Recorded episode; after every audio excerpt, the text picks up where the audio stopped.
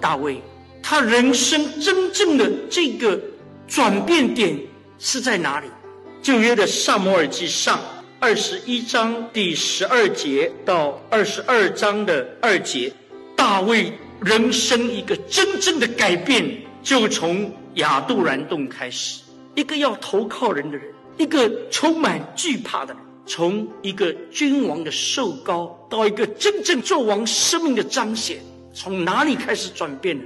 怎么会完成人生里面这个转折？我们今天你我这一群人是有救王的生命在我们的里面。我们已经被基督亲自高抹，圣灵亲自与我们同称阿巴父。我们是君尊的祭司，是圣洁的国度，是属神的子民，是被拣选的族类。彼得前书二章九节，我们都很熟悉的经文。你想想，这四大称呼是何等光荣，何等神圣！这个做王的生命已经在我们里面了。但是很多时候，我们确实是检讨，看到我们的生命好像是一个疯癫的生命，好像是一个就像大卫在亚杜兰洞之前的那个生命一样。那个生命呢，是四处奔逃；那个生命的心里总想着去投靠，总想着去得一个庇护，总想去找人的一些的帮助。那样的一个生命显不出里面做王的生命来，神就安排一个亚杜兰洞给大卫。你我生命里面，神也照样安排亚杜兰洞。我们的生命要往深处去，要往近深处去。神需要在我们的生命里面来预备这个亚杜兰洞。亚杜兰洞是什么？亚杜兰洞可以说是大卫人生最低的低谷的时候。没想到这个亚杜兰洞，结果呢？让大卫的人生走出新的一片天地出来。那么亚杜兰洞的秘密到底是什么？大卫的心态从那一刻开始真正调整，因为我的心投靠你，我要投靠在你翅膀的影下，等到灾害过去。他知道这个时候唯有投靠在耶和华的翅膀底下，才能够真正帮助他过去。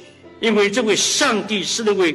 成全诸事的神，这是他心态上一个重大的改变，而这个心态的调整，就带来他前面人生的道路完全不再一样。神今天要你我也做同样的事情，就是不是依靠势力，不是依靠才能，不是依靠任何别的，乃是依靠耶华。在凡事上，我们都认定他；在凡事上，我们都依靠他，他必为我们成就大事。他开始有一个行动上，他也开始来学习依靠神，就是行起祷告。他说：“我的灵啊，你当行起；禽舍啊，你们当行起。我自己要及早行起。”亚杜兰洞是一个祷告的山洞，亚杜兰洞是一个大卫悔改认罪的地方，亚杜兰洞是一个大卫人生开始学习要调整、要扎根的一个地方。他知道，唯有这样。他的人生才能够真正往前走。亚杜兰洞成为大卫生命的一个转机。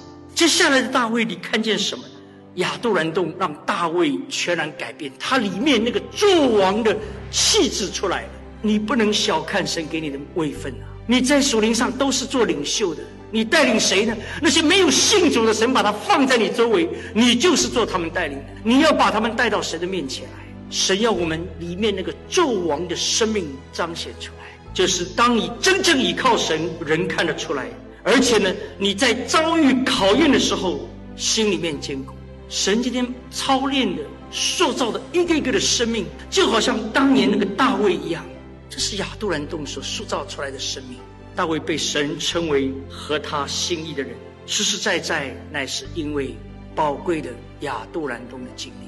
他总知道了一个法宝，总知道了一个秘诀，就是回到神的面前。除非我们愿意接受，也愿意看重我们生命里面的亚杜兰洞，让那里成为我们人生一个转折，让那里成为我们的心态，真正去投靠神，真正去依靠神。